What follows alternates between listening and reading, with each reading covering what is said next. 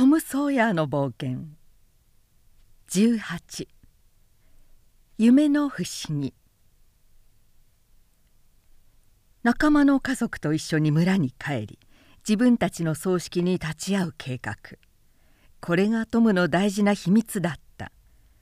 彼らには土曜日の夕暮れ丸太に乗ってミシシッピ川を横切り村から56マイル川下の岸に着いた。そして村外れの森の中に入り込んで夜明けまでそこで眠った。それから裏道や小道伝いに歩いて村の教会堂に忍び込み壊れかけた椅子がごたごた置いてある回廊でまた眠り直したのだ。月曜日の朝の食卓でポリーおばさんもメアリーも大変ともに優しかった。何かと気を配ってくれた。何しろ話は山ほどあった話の途中ポリーおばさんが言った「あのねトムお前さんがお前たちが散々遊んでいてこっちに1週間も会うくなって心配させるなんてあんまり褒めたいたずらじゃないね。その間私をこんなに苦しめるなんてそんな冷たい心の子かと思うと情けないね。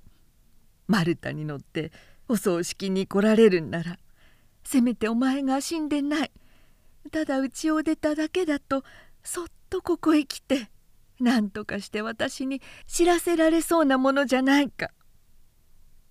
そうよ。とメアリーも言った。できたはずよトム。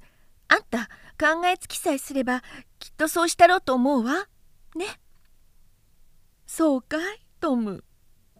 とポリーおばさんはそうしてくれたらよかったと言いたそうに顔を輝かせた。もしお前が考えつけば本当にそうしたかい？俺うーんわかんないやそんなことしたらぶち壊しになっちまうものトム私はお前が愛してくれるのをこんなに望んでいるんだよ。ポリーおばさんは悲しみを込めてこう言い出したのでトムは困ってしまった。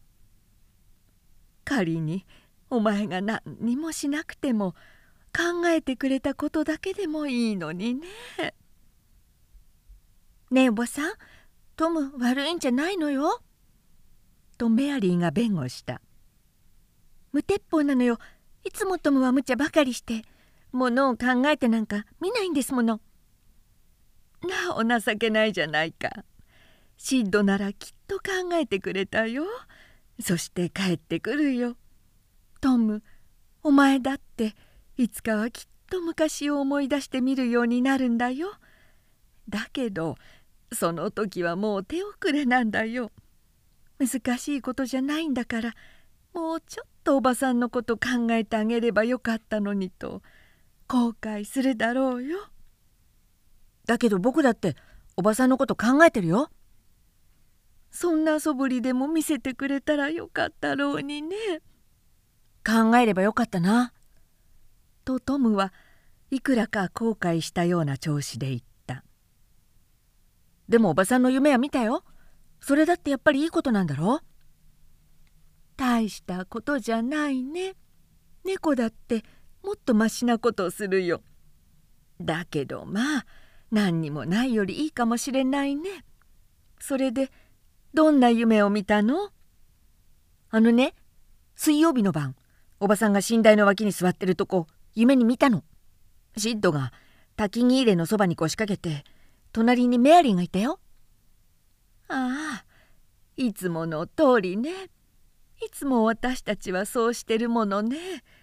まあ夢でいろいろ心配してくれて私も嬉しいよ。それからジョー・ハーパーのお母さんも一緒にいたと思うな。あらあの人は本当にここにいたんだよ。それからもっと他のことを見たのかいああたくさん見たよ。でもよく覚えてないよ。でも思い出してごらんね。それから風が風がどうかしたんじゃなかったかな。えっと風が吹いて。思い出してごらん。風が吹いてどうしたのさ。トムは額に手を当ててしばらく考え込んだ「分かった。やっと分かった。ろうそくの火が揺れたんだ」まあさそれから？トム言ってごらん。それからおばさんがこんなこと言ったような気がするんだ。きっとまたドアが。それから？トムちょっと考えさせてよ。あそうだ。とまたドアが開いてるんだよっておばさんが言ったよ。言いましたよ。確かに言いましたよ。ねメアリー。言ったね。さそれから。それからあんまりはっきりしてないがシットに何かやらしたんじゃなかったかな。えっとえ？なんだって？私がシットに何かやらせたんだって？トム私が何をやらせたの？おばさんがねおばさんがああシットにドアを閉めさせたんだ。シットにドアを閉めさせたんだ。まあどうしよう。こんな不思議なことって聞いたことがないよ。夢なんか何も意味はないなんて。これからは誰にも言わせないよ。セレニー・ハーパーには早速知らせてあげなくっちゃ。またあの人が迷信だなんてバカなこと言って。この話をごまかすところを見たいもんさ。さそれからどうしたのトム？ああやっとすっかり分かってきた。それからおばさんは僕のことをあの子は不良じゃない。ただいたずらで無鉄砲だって言ったんだよ。だから分別もないんだって。えー、っとなんだっけな。子馬じゃなかったかな。子馬かなんかと同じなんだって。そうそう。まあさそれからトム。それからおばさんは泣き出したんだ。そうだよ。私は泣いたよ。もっともその時初めて泣いたんじゃないけど。それからそれからハーパーのおばさんが泣き出したんだよ。ジョーも僕みたいなんだって。クリームを舐めたと思ってぶったけどあんなことしなければよかったと言って泣くんだ。あれはおばさんが自分で捨てたのを忘れてトムお前には精霊が乗り移ったんだよ。お前は預言者だよ。お前の言ったことは予言だよ。まあなんてことだろう。それからどうしたのトム？それからシッドがシッドが言ったんだ。僕何にも言わなかったと思うがな。とシッドが言った「いいえ言ったわよ」とメアリーが口を出した「さあみんなは黙ってトムに話させるんだよ」シッドが何て言ったんだってトム。シッドが言ったんだ。と思うんだ。僕が幸せになっているといいんだがなってさ。でも僕が生きてるうちにもう少しいい子だったらって。ほら聞いたかね。嫉妬が言った通りじゃないか。それからおばさんが「おだまり」って嫉妬を叱ったんだ。まったくその通りだよ。あの時は天使がいなすったに違いない。どこかに天使がいなすったんだね。それからハーパーのおばさんはジョーに感触玉で脅かされた話をしたしおばさんはピーターと鎮痛剤の話をしてまったくその通り。それから僕らのために川さらいをやってる話や日曜日のお葬式の話をうんとしてそれからおばさんとジョーのお母さんとが抱き合って泣いてからあのおばさんは帰っちまったんだ。その通りさ。まったくあの時のことをそのままおさらいをしてるみたいに。そっくりだよトムお前が見ていたって。これほどには話せやしないよ。さそれから何があったの？話しておくれトムそれからおばさんは僕のためにお祈りしてくれたような気がするよ。あの時のおばさんの姿やおばさんの言ったことはっきり見えるようだよ。それからおばさんは寝床に入ったんだ。僕はあんまり気の毒になったもんだからイチジクの葉の皮に「僕は死んでません。ただ海賊ごっこしてるだけです」って書いてテーブルの上のろうそくのそばに置いたんだよ。そしておばさんの寝顔を見るととてもいい人みたいな気がして僕そっとかがんで唇にキスしたと思うんだよ。えトムお前キスしたの？それだけでお前のやったことはみんな許してあげます。おばさんは押しつぶしそうにトムを抱きしめた。トムは自分がとても罪が深いような気がした。ずいぶん思いやりがあるんだな。でも夢だもんね。シートがやっと聞こえるくらいの声で独り言を言った「おだまりシート。人は夢の中でも起きている時と同じことをするものなんだよ。さあトムこの大きなミラムリンゴはお前が帰ってきたらと思って取っておいてあげたんだよ。そらもう学校へ行っておいで。私は神様に我ら一同の父なる神にお前を返してくださったことを感謝いたします。神様は神を信じ御言葉を守る者たちに辛抱強く恵みを垂れてくださるのです。そりゃ私はそんな見恵みをいただくだけの値打ちのないものには違いないけれどもし値打ちのある人だけが神の祝福を受け苦しい時に救っていただけるものだとしたらこの世で笑うことのできる人だっていくらもなかろうしいよいよお迎えが来た時にも神様のおそばで休ませていただけるような人はあんまりあるまいと思うよ。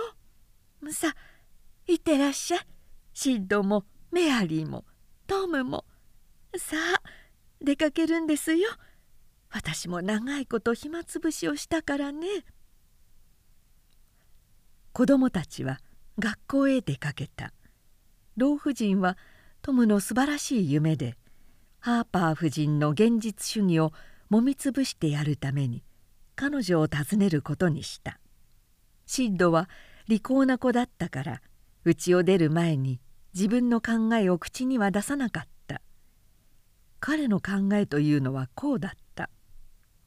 どうも怪しい。あんな長い夢で少しも間違ってないなんて。さて今やトムはなんという素晴らしい英雄になっていたことだろう。彼は飛んだり跳ねたりなんかしては歩かなかった。自分が世間の人の注目を集めていることをちゃんと心得ている海賊らしく堂々と威張って歩いた。本当に全ての人の目がトムに注がれていたのだ。トムはずっと歩いていきながら人の顔つきや言うことには知らんふりをしていたが実はたまらなくそのことが知りたかったのだ。チビさんたちはトムと一緒のところを人に見られたりトムのそばにいさせてもらえたりするのがうれしくてぞろぞろ後からついてきた。トムはちょうど行列の先頭に立って歩く古種が村に繰り込んでくる時のサーカスの先払いの像みたいだった。同じ年頃の少年たちはトムがよそへ行ってきたことなどはまるで知らないようなふりをしていたがやはり子供たちは羨ましさに胸を膨らませていた。あの日に焼けた浅黒い肌の色。あの輝かしい名声が得られるというのならおそらく彼らは何者をも惜しまなかったことであろう。そしてトムはたとえサーカスを一つくれると言われたってそのどちらも人に譲る気はなかった。学校では子どもたちはトムやジョーを大変大事にしどの目にも2人を崇拝する気持ちが現れていたのでこの2人の英雄はいくらも経たないうちに鼻持ちのならないほど慢心してしまった。2人は待ちかねている聞き手にその冒険を話し始めた。が2人の話はいつも始まりだった。2人の持っている想像力が後から後から材料を提供するので話は決して終わりまでいかなかったのだ。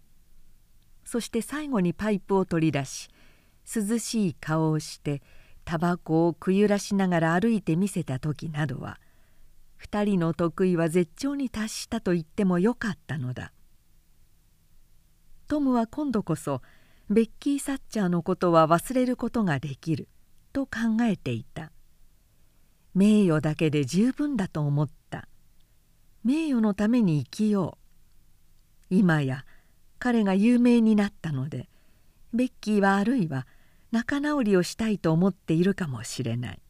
うん。そんならそうさせておけばいいのだ。だが俺だって誰かさんのように無関心でいられるということを知るがいいんだ。そのうちにベッキーがやってきた。トムは気がつかないふりをした。そして向こうの方へ行って他の男の子や女の子と一緒になって話し始めた。間もなくベッキーが顔をほてらし目をくるくるさせながらそこらを陽気に駆け回っているのがトムの目に映った。友達を追いかけ捕まえたりするとキャッキャと笑って金切り声を上げる。トムは彼女が決まってトムのいる近くで友達を捕まえること。またそういう時にはいつもトムの方に意味ありげな視線を投げかけるということに気がついていた。これは彼の心の中にある卑しい虚栄心をひどく満足させた。だからトムは心を惹かれるどころかますます気取ってますます気取ってしまい一層お前なんぞ知らないよという態度をとるようになってしまった。間もなくベッキーは空騒ぎをやめ時々ため息をついて物欲しそうにトムの方を見ながら辺りをふらつき回った。それからトムが今誰よりも特にエイミー・ローレンスに話しかけていることに気がついた。するとベッキーは急に胸が締め付けられカッとなり落ち着けなくなってきた。彼女はどこかへ行ってしまいたいと思うのだが足が言うことを聞かず反対にみんなの集まっている方へ引き寄せられてしまうのだ。ベッキーはトムの肘に触れそうなほど近くにいる女の子に元気を出して話しかけた「そうそう。メアリー・オースティン。あなた悪い子ね。どうしてこの前日曜学校へ来なかったの?」私言ったわよ。見なかったの？嘘でしょ？本当？どこに座ってたの？ピータース先生の組だわ。いつだってあそこよ。私あなたを見たわ。本当？おかしいわね。私見なかったんだもん。ピクニックのこと教えてあげようと思ったのよ。まあ素敵。誰がしてくださるの？おかみさんが皆さんをお呼びしていいっておっしゃるの。まあいいわね。私も呼んでくださるといいんだけど。お呼びするわ。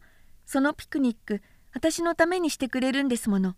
私が一緒に行きたいと思うお友達だったら誰だっていいのよ。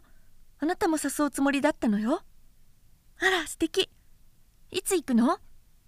もうじきよ。お休みになる頃でしょ？まあなんて素晴らしいんでしょ？あなた女の子も男の子もみんな呼ぶの？ええ。私のお友達やお友達になりたい人はみんな。と言いながらベッキーはそっと盗み見るようにトムに視線を走らせたがトムはエイミー・ローレンスを相手にあの恐ろしい島の嵐の話をしているところだった。彼は自分の立っているところから1メートルと離れていない。イチジクの大木が雷に木っ端みじんに引き裂かれるありさまを聞かせていた「私も行っていい?」とグレイシー・ミラーが聞いた「えいいわ」「私は?」とサリー・ロジャースが聞いた「えいいわ」「私も?」と言ったのはスージー・ハーパーだった「それからジョーは?」「ええいいわ」続々と志願者が出てきた。そこにいる子供たちはみんな「呼んでくれ」と言って嬉しそうにパチパチ手をたたいたがトムとエイミーだけは別だった。トムは知らん顔をしてエイミーと2人で話しながら向こうへ行ってしまった。ベッキーの唇は震え涙があふれた。彼女は無理にはしゃいで悲しい様子を隠し盛んにおしゃべりを続けたがピクニックも面白くなくなり何もかも嫌になった。そしてできるだけ早くみんなから逃げ出し人に隠れて女の人の言うよよとばかりに泣いた。がそれから修行の鐘が鳴るまで傷ついた自尊心を秘めてじっと元気なく座り込んでいた。さて鐘が鳴るとベッキーは立ち上がり恨みに満ちた目を見張りお下げをさっと振って「この仕返しはきっとしてやるから」と言った。休み時間の間引き続きトムは大得意でエイミーと仲良くした。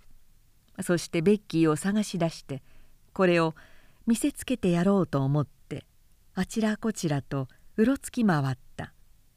しかしベッキーを探し出すと今までのトムの元気はたちまちどこかへ行ってしまった。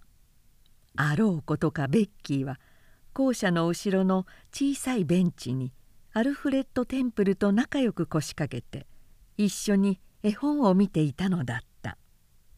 本の上に2つの頭をすり寄せてかり夢中になっているので他のことは何にも気がつかないといった様子だった。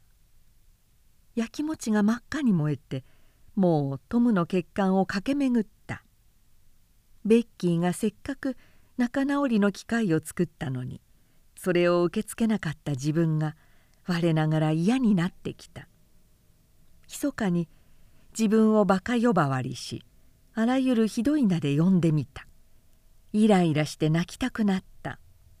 エイミーはトムと並んで嬉しそうにおしゃべりを続けた。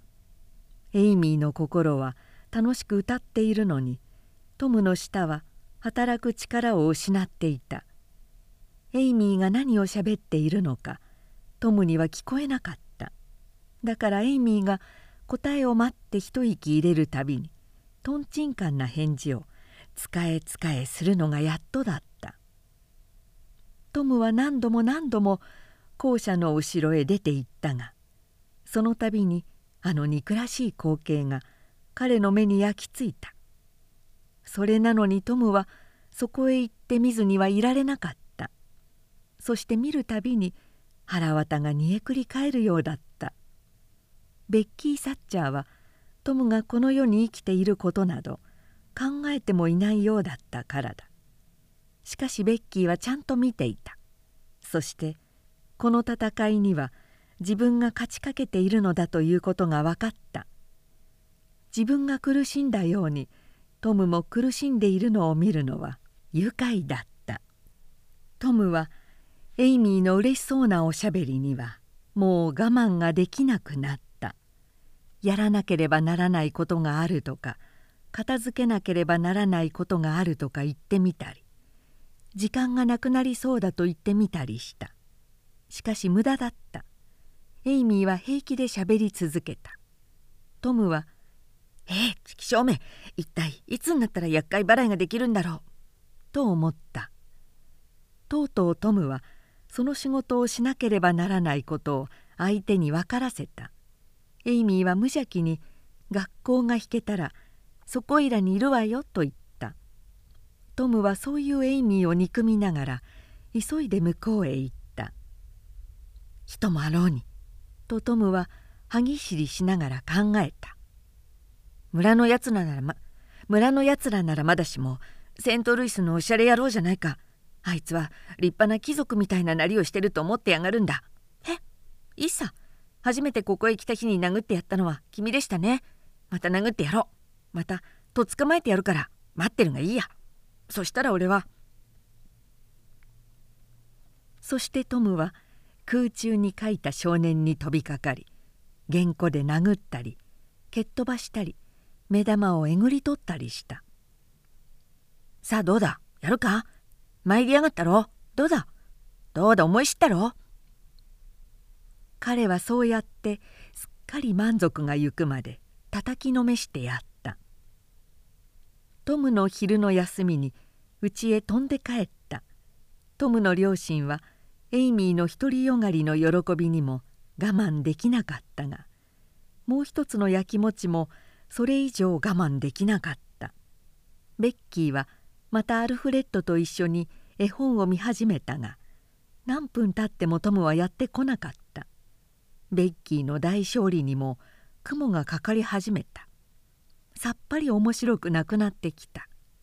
気がめいりぼんやりしとうとう憂鬱になった。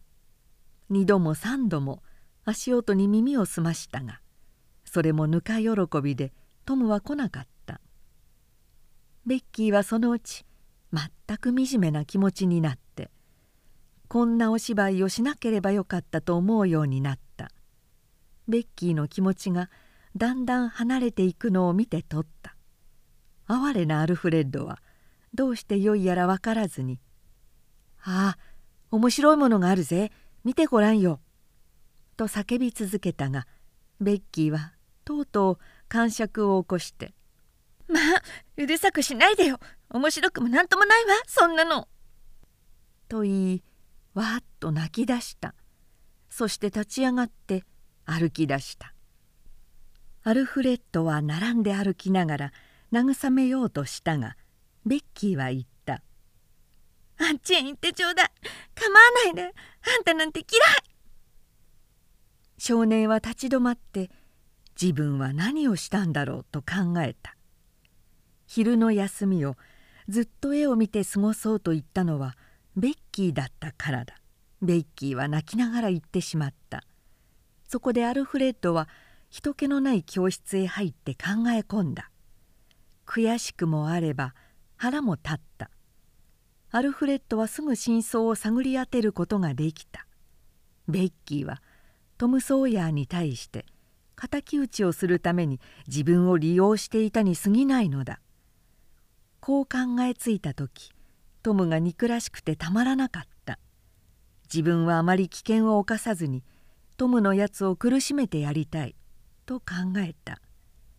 トムの書き取り帳がすぐ目の前に放り出してあった。閉めたと喜んで午後に習うはずのページを広げそこへインクをこぼした。ちょうどその時ベッキーは窓の後ろを通りかかってそれを見てしまったが見つからないようにそっとその場を離れた。家へ帰る途中トムを見つけて話してやろうと思った。トムはきっと感謝するだろう。そして2人の間にある誤解もこれを機会に解けるだろうと思った。しかしまた家に着く前に気が変わった。ピクニックの話をした時のトムの態度を思い出すとまたカッとして恥ずかしめを受けた気持ちに襲われた。書き取り帳を台無しにしてしまったことでトムはまた無知の罰を食うがいい。自分はもう永久にトムを憎んでやろうと決心した。